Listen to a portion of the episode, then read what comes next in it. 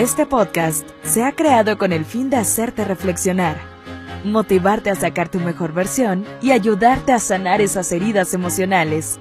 Aquí está el Shop de Vida con Fer Rodríguez. Los perros no están conscientes de la muerte hasta que se acercan a esta etapa. Hoy vamos a hablar de las mascotas, específicamente de los perros. Y aunque no están conscientes, aún así se van de este mundo siendo fieles a sus prioridades. Te voy a explicar. Los veterinarios expertos afirman que los canes están conscientes de las sensaciones de sus dueños. De modo que cuando sienten que se están muriendo, que por primera vez lo sienten, lo que hacen los perritos es alejarse de la familia humana. Se esconden para no causarle dolor a su amo. No quieren causarle dolor, entonces el perrito suele buscar algún lugar en la casa donde no lo encuentren cuando siente que se está muriendo.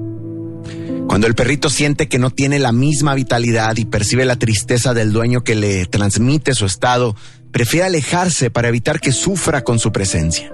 No quiere ser una carga cuando está enfermo, porque el perro siente que está para ser fiel, para ayudar, proteger y no para ser una carga.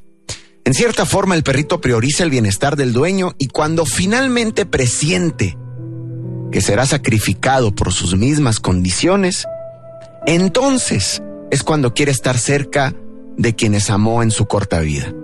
Hace poco hablaba con un veterinario que me contaba que la parte más difícil de su trabajo es cuando tiene que sacrificar a un animal. Porque, tristemente, el 90% de los dueños no quieren estar ahí cuando los inyectan. Solo se despiden y se van.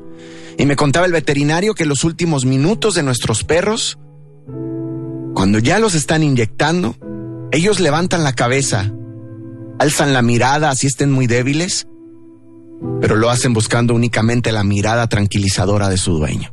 Es lo único que quieren ver. Eso es lo que les da paz. Necesita saber que su dueño lo amó hasta el final. Y los perros buscan en cada rostro desconocido a la persona que tanto amó y no la encuentra. Y no entiende por qué su dueño no está ahí cuando él fue tan fiel. Por eso me pedí al veterinario que insistiera y compartiera esto con ustedes, que solo porque crees que es demasiado difícil para ti, no estás con tu perro hasta el último momento.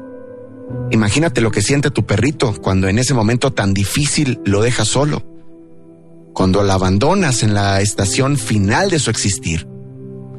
Nuestras mascotas están solo una parte de nuestra vida, pero para ellas, nosotros somos su vida.